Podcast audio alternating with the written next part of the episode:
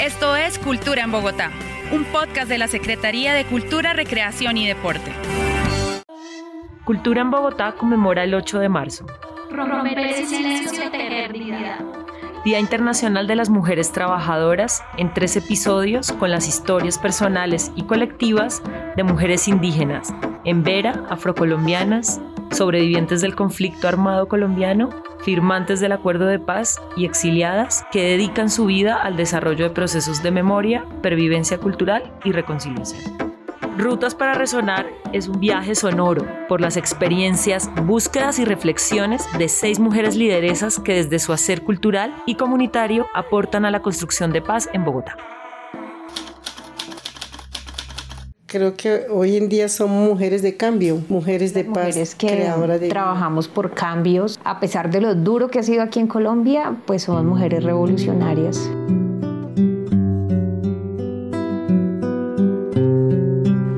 Hola, mi nombre es Cristian Gil y soy del proyecto Transformaciones Culturales para la Paz. Hoy hablaremos de reconciliación y para ello tenemos dos invitadas cuyas vidas podrían ser una síntesis de la historia de Colombia. Glais Acevedo de la Fundación Color Esperanza, fundación conformada por madres y esposas de víctimas de la fuerza pública.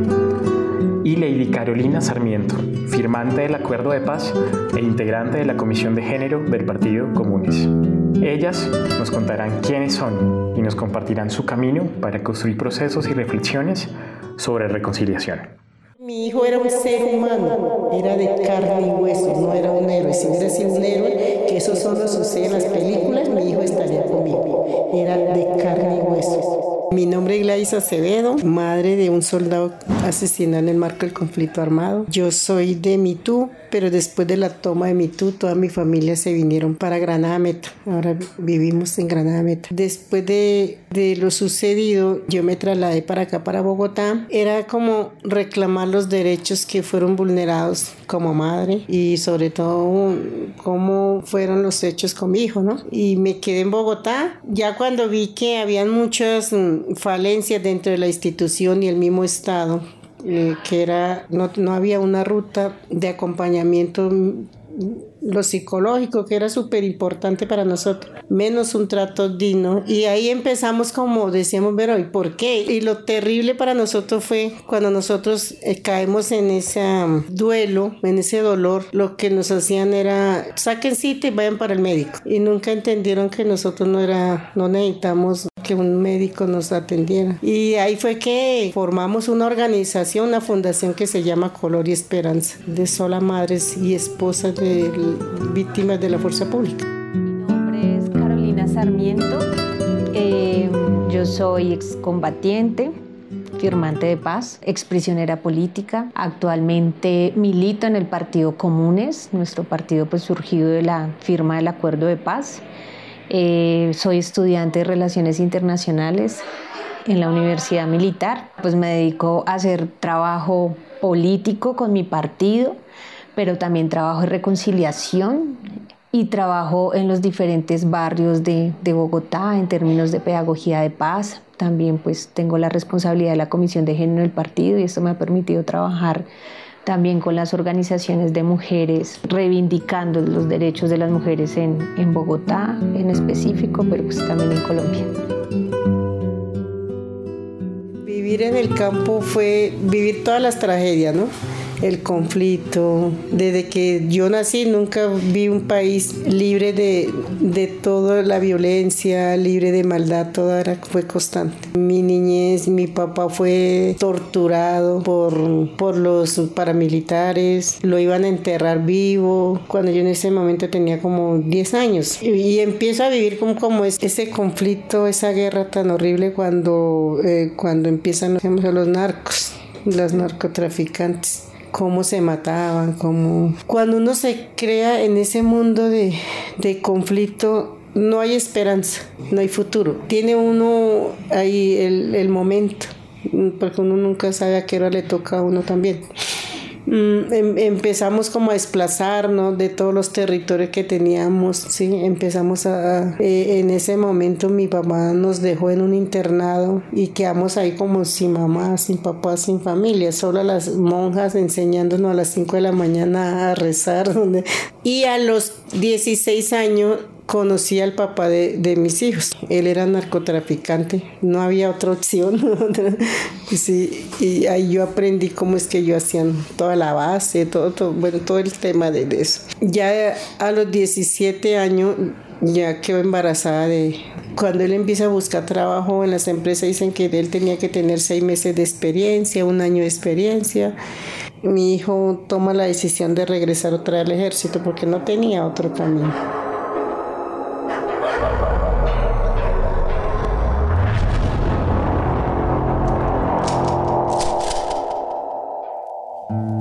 Pero tuvo que pasarme esto como para reaccionar. Y de ahí creo que ya empiezo como a coger fuerza y decir, de verdad, tiene razón, esto hay que cambiar. Ya habían muchas mamás llorando por sus hijos. Y lo que más me impactaba era esas mamás que enterraron a sus hijos solo un brazo, una pierna, medio cuerpo, solo una cabeza. Era impresionante cómo los seres humanos nos estamos destruyendo, cómo se estaban muriendo estos muchachos y que esos muchachos tan solo era, tenían 18 años, 19 años, 20 años. Ninguno murió de 30 años ni de 25 años, fueron solo niños empezando a vivir. Y eran historias ocultas, historias que no se hablan, historias que están allá mm, para, para que los generales, los, los altos mandos de la institución eh, vivan como viven, como vivieron, porque ellos fueron los que crearon todo esto todo este conflicto y que hoy en día no quieren dar la, cara a nosotros. Nunca se han sentado con nosotros a pedir, a pedir disculpas.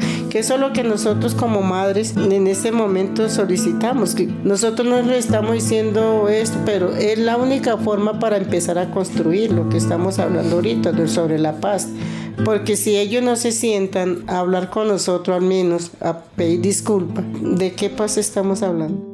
Creo que fue más de lo que yo había pensado. Sí, yo crecí también teniendo ese estigma hacia las FARC porque era lo que nos vendían los medios de comunicación. Realmente de pequeña nunca tuve como esa cercanía, no nada. Yo reencontré las FARC porque la busqué, porque cuando empecé a entender la historia del país sentí algo de susto, como de será que sí es lo que yo creo o, o, qué es. Además yo soy de otro momento, ¿no? Soy como de estas nuevas generaciones también dentro de las FARC donde ya las mujeres tenían mando donde ya las mujeres eran pues bastante líderes dentro de, dentro de FARC. Y eso pues imagínate admirable, para mí fue muy admirable, pero además conocer ese discurso, ¿no? Porque era como llegar a un lugar donde a ti te han dicho son malos, son asesinos, son no sé qué, bueno, un montón de cosas, aunque yo ya iba con, con una, digamos, con una conciencia política de lo que estaba pasando, pues también estaba muy joven, estaba conociendo y no, no sabía de fondo qué, qué podía hacer y no, pues impresionante, impresionante porque además es encontrarse uno con,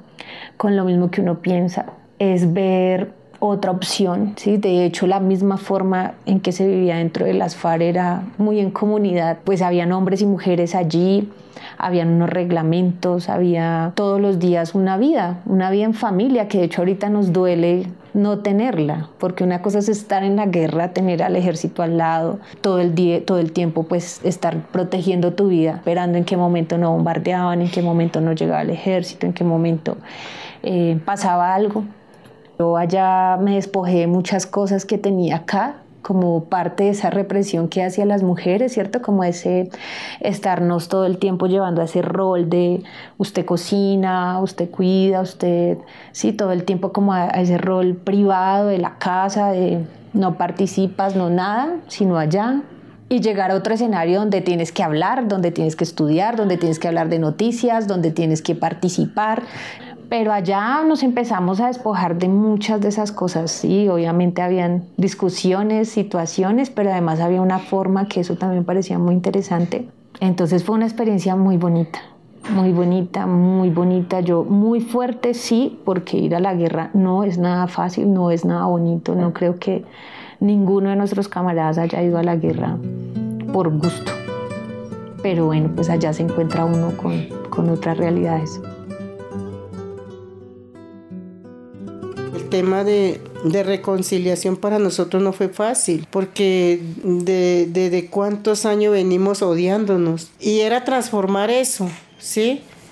Era decir no más porque nosotros como madres solo aprendimos a ser mamá, dimos una vida y que otras personas vengan y se los lleven y los pongan allá como máquinas asesinas y los adoctrinen para que sean como animales sin sentimientos y, los matan y, los que están allá ni siquiera les, les duele porque no fue familiar de ellos, es un muchacho que se lo llevaron en, eh, eh, en la calle, así, y qué les importa la vida de ellos, porque eh, eso fue lo que yo sentí que, que fue lo que nosotros vivimos en carne propia. Llevamos tantos años de violencia, tantos años asesinando, pero ¿qué estamos haciendo realmente nosotros para aportar, para cambiar nuestro país? Seguir odiándonos no era, eh, no era esa la opción, era transformar como madres. Y, y, y a, eso fue que nosotros empezamos, esa es la apuesta de, de, de hoy en día, decirle a mucha gente, no podemos seguir odiando o vamos a seguir repitiendo como han venido repitiendo todos los, mm, eh, los grandes eh, profesionales, los grandes conferencistas que van y ganan millonada repitiendo es que Colombia lleva tantos años, tantos muertos, son estadísticas y estadísticas, pero ¿qué están aportando ellos a la paz? ¿Qué están aportando para construir, para, para que nuestro país realmente cambie esa historia tan sangrienta, tan violenta que hemos vivido, ¿no? Y, y es eso, por eso yo decía, nosotros hoy día somos, somos el cambio y hay que llamar más mujeres al cambio, porque las madres de los territorios, como no tuvieron una educación, también ellas están muy sumidas en su dolor, están muy en su, en su odio. Hoy, hoy en día llegar a los, a los ETCR de ellos sentarnos allá con ellos, hablar, compartir, es, es otro mundo, es, es diferente a lo, que a, lo que nosotros nos metieron a la cabeza, que eran los, secuestradores, los torturadores, los violadores, bueno, todo lo, que uno escuchaba en noticias.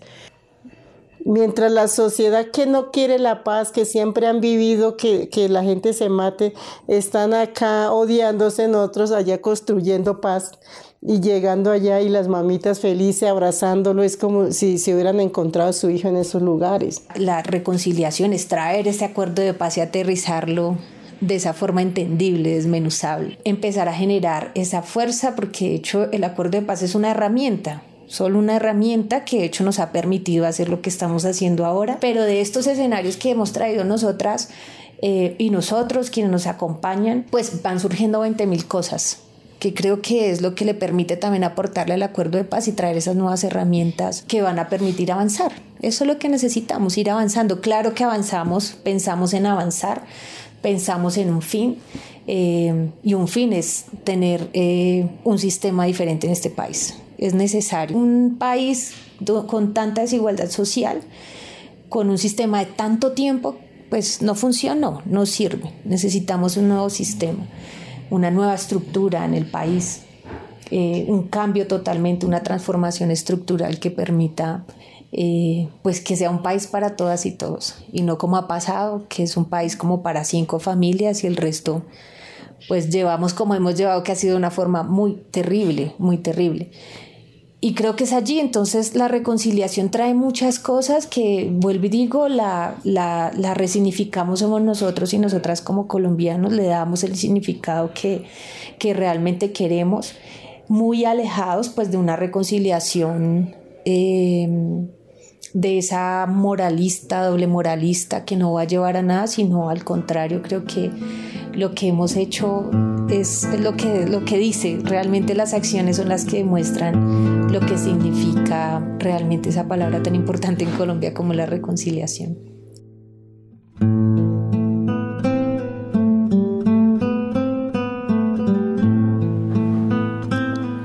Construir la reconciliación duele hay pérdidas, anhelos de justicia y necesidad de verdad y no repetición.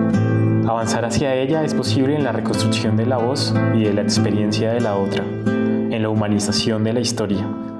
Es posible en la construcción de acciones concretas, en cotidianidades de encuentros y reflexiones. Tenemos un pasado que apenas escuchamos con atención, un presente para sanar y un futuro como decisión colectiva. Gracias a Gladys y Lady por su compromiso por crear espacios de esperanza. Nos seguimos preguntando sobre la construcción de pedagogías para la paz, la memoria y la reconciliación. Gracias por su escucha.